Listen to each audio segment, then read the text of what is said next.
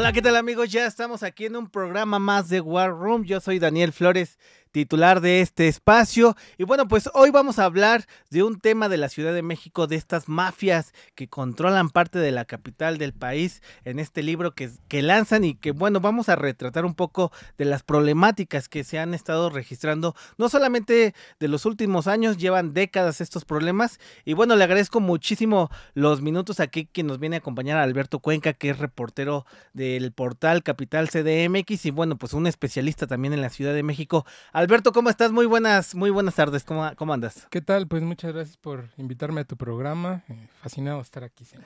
Gracias, Alberto. Oye, pues llevas años reporteando la Ciudad de México. Lanzan este libro que denominan como Mafias Chilangas y que, bueno, retratan diferentes problemas, diferentes, eh, pues ahí asuntos que se han venido labrando en los últimos años y sobre todo el comercio, el comercio exterior en el centro histórico, el comercio del, del ambulantaje. Cuéntame un poquito más, pues sobre todo de, de lo que vemos, pero que al final tienen un modus operandi bien, bien aceitado. Sí, pues mira, de entrada comentarte para poner todo en contexto, que aunque tú ya lo has dicho bien, eh, es un libro que mm, siete colegas periodistas eh, trabajamos en coordinación con Sandra Romandía. Eh, hablamos de siete mafias y de hecho el libro así se llama, Las siete mafias chilangas, así lo pueden encontrar en librerías bajo el sello Grijalvo. Y pues son siete mafias eh, muy emblemáticas de la Ciudad de México que controlan el metro, que controlan el agua, es la mafia del agua, del huachicoleo del agua, la mafia de los mercados públicos, eh, la mafia de los taxis, eh, la mafia de la trata de, personas, la mafia de los desalojos, y la que me tocó a mí es la mafia del comercio en la vía pública en el centro histórico de la Ciudad de México. Fue, eh, circunscribimos el libro estas siete mafias porque, bueno, para hablar de todas las mafias que operan en esta ciudad requeriríamos una enciclopedia, pero se nos hicieron las más importantes y en mi caso yo también delimité el tema a las mafias del comercio en la vía pública en el centro de la ciudad, porque al final de cuentas es el sitio donde eh, operan eh, los grupos y los liderazgos más emblemáticos del ambulantaje en la Ciudad de México. La ciudad tiene muchos eh, comerciantes en vía pública en todas las alcaldías, ¿no? Por ejemplo, el Tianguis del Salado en Iztapalapa, el de la San Felipe de Jesús en Gustavo Madero, el de la Bola en Coyoacán, que son tianguis inmensos que ocupan avenidas completas. Pero eh, el, el comercio en la vía pública en el centro histórico siempre ha dado mucha nota, ¿no? Desde hace décadas, estamos hablando desde la época de Manuel Camacho Solís, eh, cuando se intentó meter a los comerciantes en plazas comerciales, se volvieron a salir, ahí surgieron liderazgos importantes como Alejandra Barrios, de la que comento mucho en este, en este libro, en este capítulo, porque es uno de los liderazgos y no es el que más, el más poderoso del ambulantaje en el centro histórico. También ahí tenemos a Jovita Cruz, a Guillermina Rico, a sus hijos y luego sus nietos, en fin, ha dado mucho el comercio en la vía pública en el centro histórico para hablar de este tema. Oye Alberto, a ver, ya, ya que mencionan las familias, estos grupos poderosos también que controlan gran parte, que ceden espacios, que, que controlan esto y que también tienen cierta injerencia o quieren tener cierta injerencia en el poder eh, este político o económico también. Te quiero preguntar cómo, cómo es que operan y cómo es que pues al final este problema o este tema de los del ambulantaje sigue desbordándose, sigue creciendo pues en el primer cuadro del, del, centro histórico y a nivel, a nivel Ciudad de México también lo vemos en las alcaldías, sigue siendo pues una vía también para las personas que se encuentran desempleadas o que buscan un ingreso extra, pero que al final termina, termina siendo ya un problema público y que sigue generando pues cierta ahí resistencia con las autoridades. Pues yo creo que el principal problema es porque si operan es con la anuencia de las autoridades, eh, eh, aunque hay un doble discurso, ¿no? Porque se eh, les quiere combatir, ¿no? Se les, se les dice.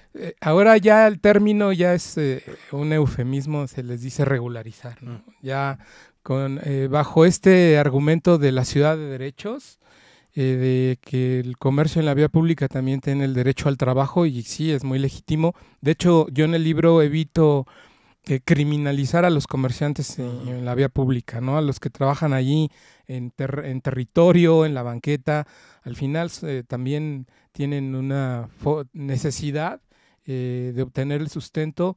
Pues, yo sobre lo que hago el análisis son sobre los líderes, que los líderes mm, participan en, es, justo en estas redes mafiosas para mantener sus privilegios en las calles porque eh, y, y, lo hacen a través de esta, este pacto con las autoridades y también ya últimamente con el crimen organizado, pero eso déjame tocarlo un poquito más adelante.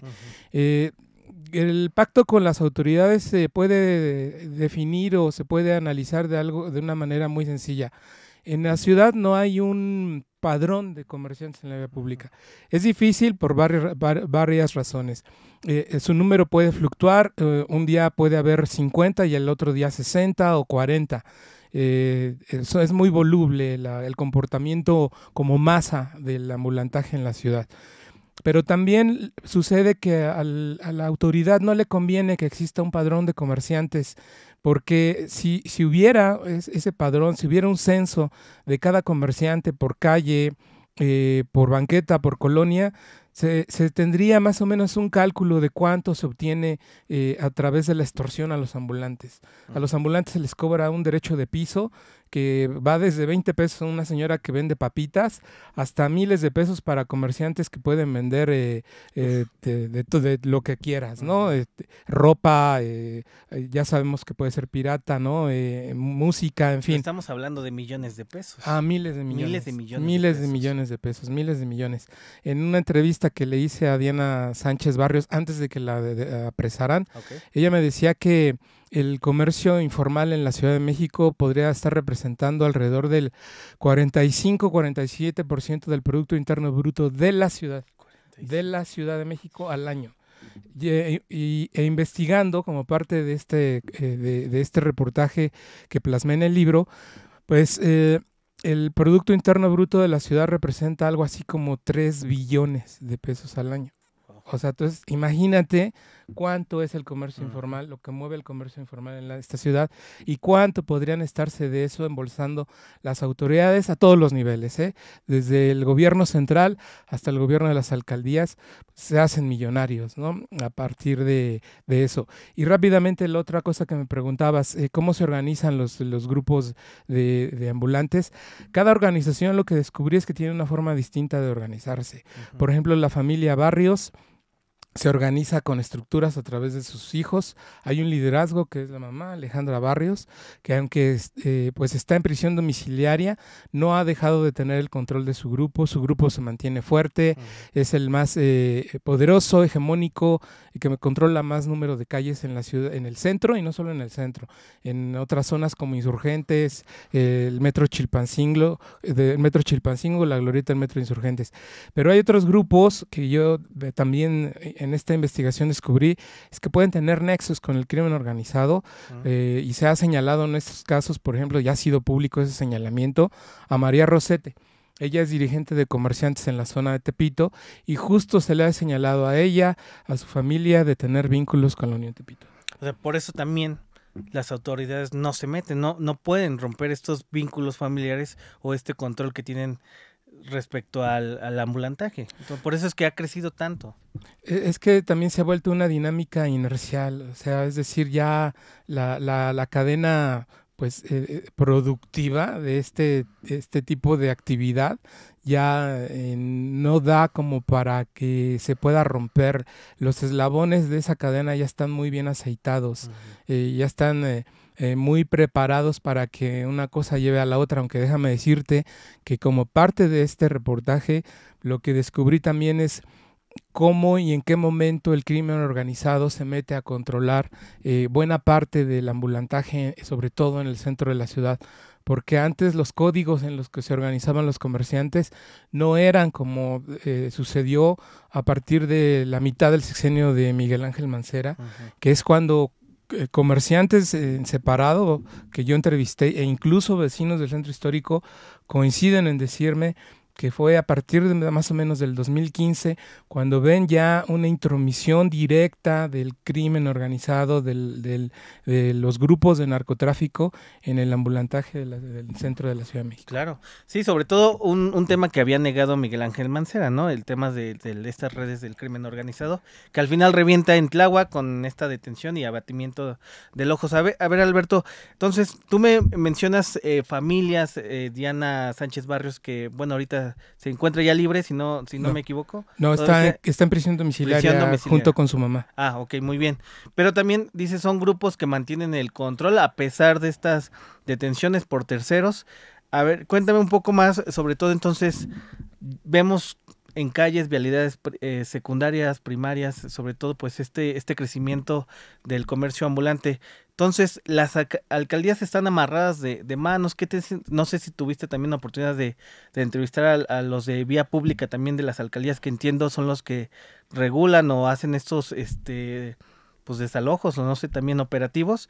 ¿Qué te comentan ellos? Y también, entonces, parece que, y me lo comentó en, su momento Diana Sánchez Barrios, antes de que la apresaran, es un mal necesario que necesita ante la tasa de desempleo, ante la falta de oportunidades, y la gente ve fácil, pues, abrir un puesto y tener un ingreso más allá de, de estas mafias. Pues es que los eh, eh, eh, supervisores de vía pública el personal de vía pública y, los policías son parte de esa mafia. Eh, eh, eh, me lo dijeron los propios comerciantes, cómo operan los estos verificadores de vía pública. Hay que diferenciar, hay dos tipos de, supervisores de vía pública. Este personal que llega en las camionetas y que levanta a los comerciantes. Uno es el que opera desde el gobierno central, que está ahorita pues encabezado por Dunia Ludlow, que ella es la subsecretaria de Ordenamiento de la Vía Pública del gobierno de la ciudad. ella depende de Martí Batres. Pero ella, su ámbito de actuación es solo el centro histórico. Eh, ella no puede abarcar más allá del centro histórico. Fuera del centro histórico, del perímetro del centro histórico, ya operan los verificadores a cargo de Sandra Cuevas, alcaldesa de Cuauhtémoc. Hay un bando del año de 1993 que define cuáles son las competencias y hasta dónde hay competencias del gobierno central y del gobierno de la alcaldía. ¿Tú recuerdas que hubo un pleito ahí entre Sandra Cuevas y Dunia Lublo hace como un año que incluso provocó que Sandra Cuevas fuera acusada por policías de agresión? Eso, de, ese pleito derivó de una, de una bronca de competencias entre ellas dos por el ordenamiento del comercio en la vía pública, justo en el límite de, esas, de ese polígono que, le compete a la alcaldía y al gobierno central pero eh, a pesar de que pues, son grupos de verificadores distintos, casi operan de la misma forma. Y te voy a explicar rápidamente cómo. El verificador tiene que entregarle una cuota al jefe de vía pública de la alcaldía o del gobierno central. Se le llama pica. Así le llaman los comerciantes o, los, los, propios verificadores, la pica. Pero hay eh, territorios donde la pica deja más que en otros, porque hay más actividad comercial en ciertos puntos que en otros. entonces, entre los propios verificadores hay como un pleito por ver a quién le toca el polígono con más eh, rentabilidad. Así es.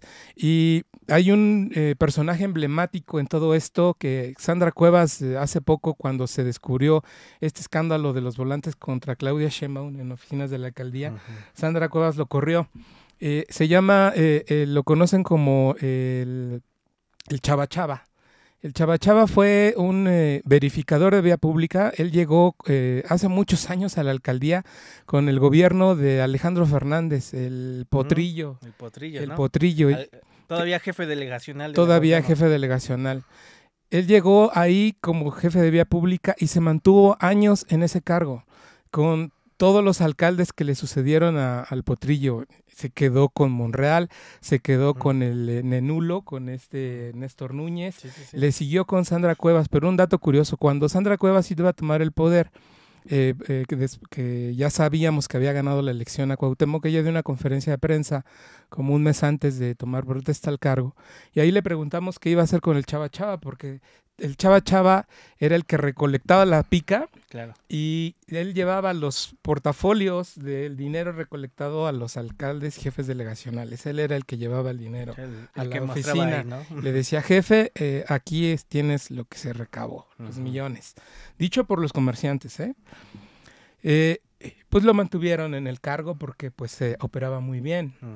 Y en la conferencia a Sandra Cuevas le preguntamos qué iba a hacer con el Chava Chava, porque pues se sabía de todos sus antecedentes corruptos. Ella dijo que lo iba a correr. Así dijo y lo prometió. Pues no lo corrió, no solo no lo corrió, lo volvió el director general de gobierno de la alcaldía Cuauhtémoc. todavía le dio más poder. Le dio más poder, lo volvió el segundo cargo en importancia después de la alcaldesa, el segundo cargo más importante de la alcaldía. Ahora con este tema los volantes, pues reventó y salió a la luz su nombre y pues lo tuvo que correr. Pero ahí te das cuenta, eh, con solo ese ejemplo, del entramado de corrupción que hay, de las alianzas, de los pactos que existen. O sea, todo mundo en el comercio en la vía pública conoce al Chava Chava, sabe cómo opera, sabe quiénes son sus verificadores, eh, incluso saben dónde viven, que vive por allá por Naucalpan o más arriba en la zona dorada, creo que de... O sea, no en cualquier zona. No, no, no, no, en la zona dorada de Tizapán, Zaragoza, por allá vive. O sea, hay muchas anécdotas que se cuenta del hombre. Eh, que del que pues no se sabe tampoco mucho, porque ahorita lo que se sabe es que opera extraoficialmente fuera de nómina, pero que sigue haciendo lo mismo, lo que siempre ha sabido hacer, ¿no? Y lo que ha hecho por años. Y lo que ha hecho por años, ¿no? Por lustros. Híjole. Pues es un temazo, Alberto. Por eso te quería invitar. Oye, y sobre todo porque también, pues todos lo vemos, todos los ciudadanos aquí vemos el tema del comercio ambulante. Pues ya, a ver, todavía nos quedan unos minutos. Eh, pues me quisiera ir cerrando. También hablan de distintas mafias. Nada más quiero cerrar este tema que pues, lo reporteaste, que también investigaste. Eh, ¿Cuál es la proyección que hay por entonces para el, para el comercio ambulante? ¿O pareciera que pues va a seguir ahí? va a seguir creciendo y bueno, pues mencionas también un entramado de corrupción muy difícil de, romper y, obviamente estas mafias muy poderosas pareciera que son intocables. Sí, lo son. Eh, por ejemplo, los barrios. Eh, ellos tenían pacto con Sandra Cuevas eh, hasta la elección del 2021. De hecho, la otra hermana, Silvia Sánchez Barrios, es, diputada, local de, por el PRI ella hizo campaña con Sandra Cuevas en la elección del 2021, salían juntas en las fotos, en los eventos, en los mítines, ya rompieron. Eh, ahorita los barrios traen a la alianza política con Martí Batres. ¿Por qué? Pues también un poco obligados por la situación de la mamá y de la hermana que están en prisión domiciliaria. Tenían que sacarlas del Santa Marta porque ya la salud de ambas estaba muy delicada y la única forma en la que tenía, podían también sacarlas era con este pacto político, porque lo habían intentado por la forma normal, la judicial, y no lo habían logrado. Entonces ya, eh, aunque están en prisión domiciliaria, pues los barrios están un poco doblegados por este asunto de la, de la mamá y de la hermana. Y traen pacto con Martí Batres. Y eh, eh, lo que va a pasar a futuro, lo que yo veo es que las próximas elecciones van a eh, modificar el mapa de, la ciudad, y de muchas actividades, incluso mafiosas, como el comercio en la vía pública. Los comerciantes en la vía pública, ¿qué suelen hacer? Se van con el más poderoso. con, el, con la intención de sobrevivir, de mantener sus privilegios, de mantener sus cotos de poder, ellos hacen alianza con el más poderoso. Cuando vean quién se va a convertir en en la, corcholatita del Morena por la candidatura a la jefatura de gobierno, se van a plegar para allá. Eh, así lo han hecho siempre, independientemente de los colores que uno u otro mm, profese. Eh, ahí sí no tienen principios, eh, ¿no? Este, los principios son los que los que los lleva el viento. Entonces, con esa intención van a seguir coexistiendo, van a seguir existiendo en la vía pública. Ahorita ha, habido un intento por parte de un ELUBLO para hacer un eh, eh, ordenamiento, lo que ha hecho es quitarlos de unas zonas y ponerlos en otra o permitirles que, por ejemplo, operen en los conciertos que hace la jefa de gobierno en el Zócalo para, por ejemplo, vender en carritos bebidas alcohólicas. o vender playeras o vender souvenirs. Eh, les están dando opciones, los quitan de acá, pero les dan otras opciones de comercio. Buenísimo, Alberto. Oye, pues está muy interesante. Recuérdanos dónde pueden también leer, comprar el, libro y también nada más un pequeño resumen de las otras mafias, también si pudieras, de lo que habla también este libro. Sí, pues como te lo decía al principio, eh, está en el sello Grijalvo, está en librerías, eh, son siete capítulos. Eh, en ellos pues colaboran queridos amigas, amigos, colegas como Sara Pantoja, que ella hace la mafia de los taxis, eh, Nurin Martínez, que hace la mafia de los mercados en la vía pública, que también, es muy parecida a la mafia de los ambulantes. Eh, la propia Sandra Romandía, ella se encarga de realizar la mafia de, en el metro, pero específicamente sobre el tema del el sindicato de Fernando Espino. Mm. cómo controla. Eh, años ese sindicato. Así es, y cómo, cómo a través de su familia se ha extendido en la nómina del metro con contratos eh, que él, impone al gobierno de la ciudad, contratos de empresas afines a él que le impone al gobierno de la ciudad y se ha hecho multimillonario.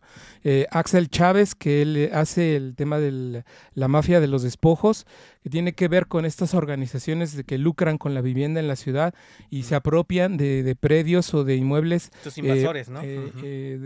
sí, así es, inmuebles que parecen abandonados eh, o también que hacen chanchullo con notarios públicos para apropiarse, pues supuestamente de una manera legal de esos predios.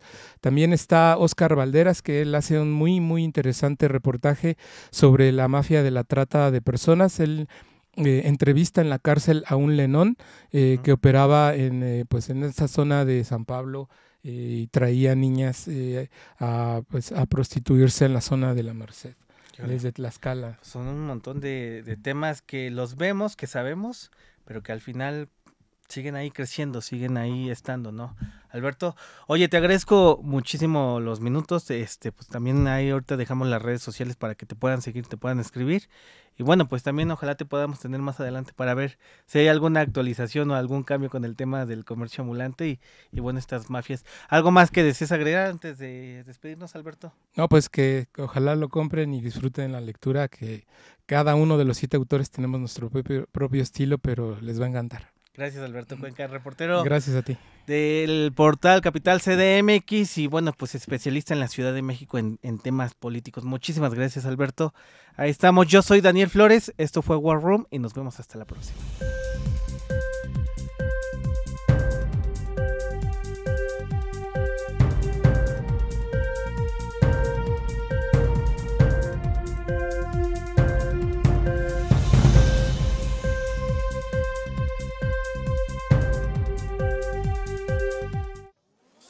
Desde cualquier dispositivo y en cualquier plataforma recibe las notificaciones de Radio 13 Digital. Venos y escúchanos en Facebook, YouTube y Daily Motion de Radio 13 Digital. Dale me gusta a nuestro perfil, síguenos y activa las notificaciones de las publicaciones y video para que te lleguen las alertas de los programas que están al aire. Escucha nuestro podcast en Spotify, Amazon Music, Apple Music y Deezer. Síguenos en YouTube Búscanos como Radio 13 Digital. Suscríbete a nuestro canal y activa la campana para que te lleguen las notificaciones de todo nuestro contenido. Visita nuestra página web www.radio13.mx. Radio 13 Digital, programación consciente.